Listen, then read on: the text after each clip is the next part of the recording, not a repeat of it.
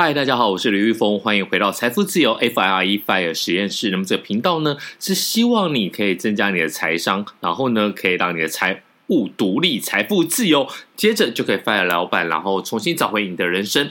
好，我们现在节目一开始，先来分享一下我刚才做了一件笨事，就是我们没有办法说，哎，每天随时录音嘛，所以我都会找一个时间，然后呢，在我这个小型的录音室里面呢开始录音。结果呢，刚刚在上传档案的时候呢，竟然把了一个，呃，有弹过钢琴的朋友都知道，你在弹钢琴的时候，它会有一个滴答滴答滴答的，好像就是调整稳定你的一个节奏的那个。我这样忘了关，我以前呢还笑过朋友说这个东西怎么会忘了关，所以呢，我们刚才输出的音档呢就有那种滴答滴答滴答的声音，所以呢，我们就必须要二次录音。好。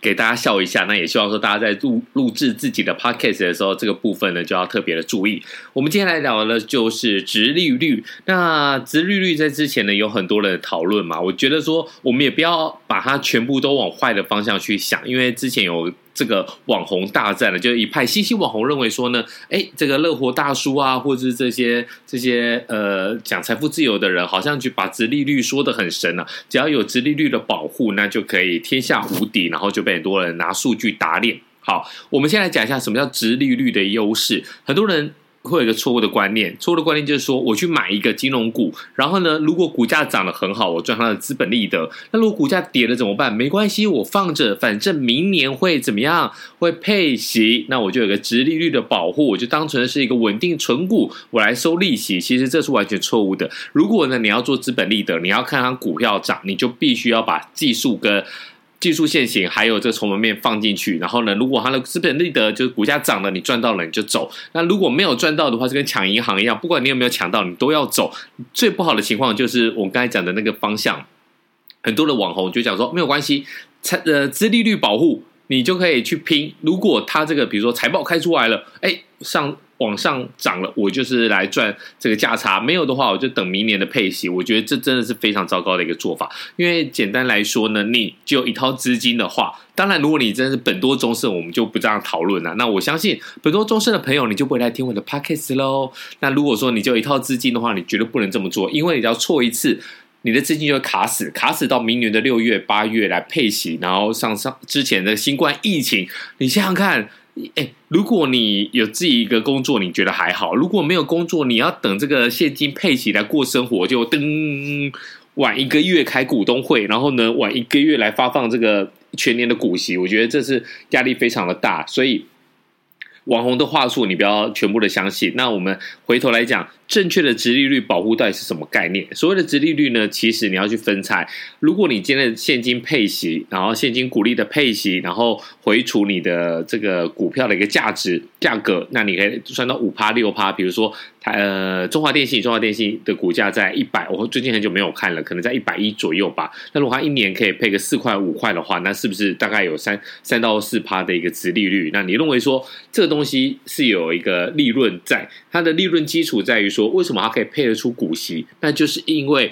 他可以有有办法配现金的话，就表示说他的营业利益就是我有这个营业，然后呢，我可以收到这么多钱，我才有办法配给你。所以呢，它真正的意义在于说呢，它是一个正现金流，就是说这个公司呢，它的营业是没有问题的，然后呢，它也有都收到钱，所以它才有办法把钱来配给你。这就是一个殖利率的保护的一个基本的概念。而不是说像很多人去讲的说啊，我只要说它可以配息就好。你要看一下，如果它持续在这个行业里面，它是一个领头羊，它有办法在这个行业有好的表现，有赚到钱才有办法配给你。所以呢，第一个我们要先把这个观念厘清。好，那我们讲到重点，如果很多朋友就一直在问说兆丰金可不可以买，那我先破题跟你讲，兆丰金就是不能买，不要再买兆丰金了。那至于为什么的话，我觉得你应该回头去问，因为很多人来私讯我们，但是我们也没有。真的是很想去 diss 别人啊，但是你应该去问那些就是呃存股存兆丰金，然后一张存到六百张，这些人到底是怎么样，然后他的利润基础是怎么样？我觉得就让他们去解释就好了。我们也不推荐兆丰金，我们懒得去讲兆丰金。那那很还是很多的朋友就讲说，好，就想要买金融股。好，我们今天用用数字来告诉大家，金融股可不可以买？当然可以买，但是金融股该买哪几档呢？其实从数据来讲的话，我们在看这个金融业的整体的趋势是往上的。那么金融股的长期发展潜力是看好的。那从央行的统计来讲，到去年二零二一年底，外汇存底大概是五千四百八十四点八亿美元呐，年增率到了百分之三点五趴，这也是创了历史的新高啊。那金管会也有一个统计，外资净汇入的金额达到两百一十点五一亿美元呐，累计外资净汇入余额达到两千两百九十五点九六亿美元呐，这也都是历史的新高。好，那么从这个台湾证券交易所的一个统计啊，去年集中市场的成交金额大概是。九十五点五二兆元，这个成长的超过一倍啊！当然有很多人都会说，哦，这个就是这个、少年股神啊，还有这个当冲隔日冲有赚就冲的这些人就冲走了。好，那你就想嘛，这么多资金，前面的数据来告诉大家，铺陈下去就是这么多钱会放在哪里？会放在这个金融体系里面。那我们来讲说，其实金管会有一个统计啊，到去年为止，这个保保险业，包含寿险还有产险的总额资产是达到了三十三点五九兆元啊，比二零年二零二零年年底是增加了一点三四一点四三兆元，这个是很惊人的数字。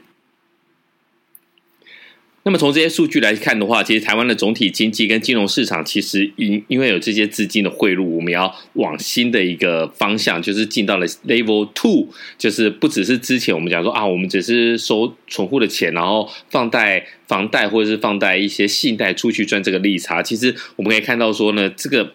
钱呢进到了台湾真的非常的多啊，所以整个金融体系来讲的话，会有不少的价值型的股票受惠。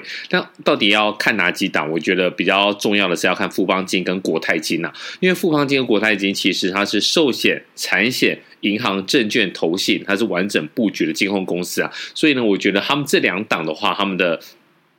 市场竞争力是比较强。好，我们现在看一下富邦金。富邦金呢，去年自结的税后纯益呢是一千四百四十六亿元，年增率达到了六成啊。EPS 呢是十二元。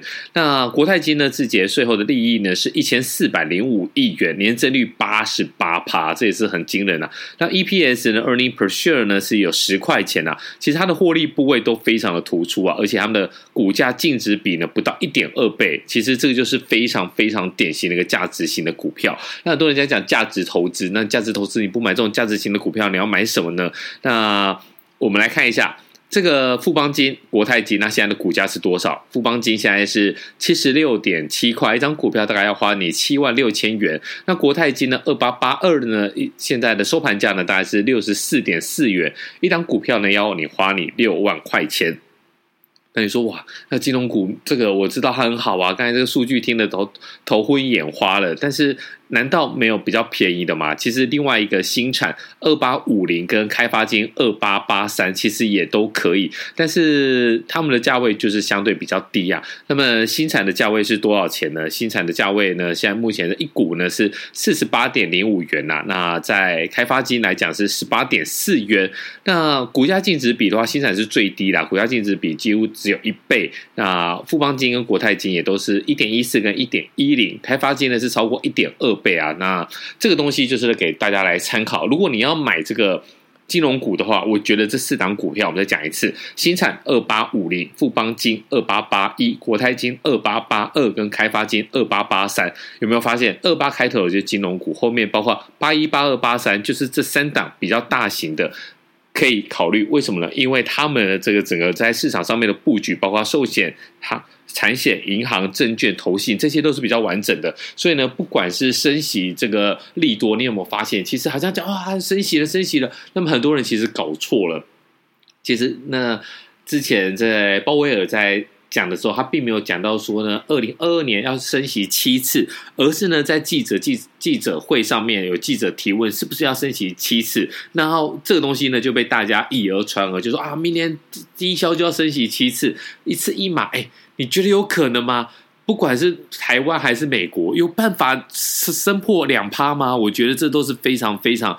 不太可能的，所以很多事情在金融的新闻上面，大家要先简单的做一下思考，才不会自己吓自己。那到底为什么要买金融股？就是我们回到讲的，就是我们有资利率的保护，那就是它真的有赚到钱，那有赚到钱，它稳定波动不大的情况之下，再看它的股价净值比也不是太贵的情况之下，如果你比较保比较保守的一个。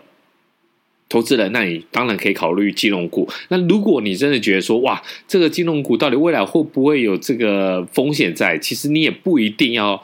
买金融股，你也可以去买指数型的 ETF。所以呢，其实这个都是给大家一个参考的方向。我们并不是推荐个股啊，那这个东西我们也都没有收费，只是并不是给你的一个投资建议啊。我们一定要讲清楚，就是我们告诉你说这些数字，然后这些数字后面代表的一个意义。那如果你真的要从金融股里面来挑的话，我觉得包括新产、包括富邦基金、国泰基金、开发金都是一个比较好的选择。那如果你不行，你就自干 ETF 嘛，你可以把这四档都给买下来。那你千万不要重要。重压其中的一档，那这个东西我们也先讲了那么多的一个警语，就是告诉你说呢，投资都有风险，所以呢，你不管你做了多少的一个研究，你还是要注意你的一个风险报酬，还有对，不只是报酬了，还要注意风险。好，那我们这集就讲到这里，我们下次见，拜。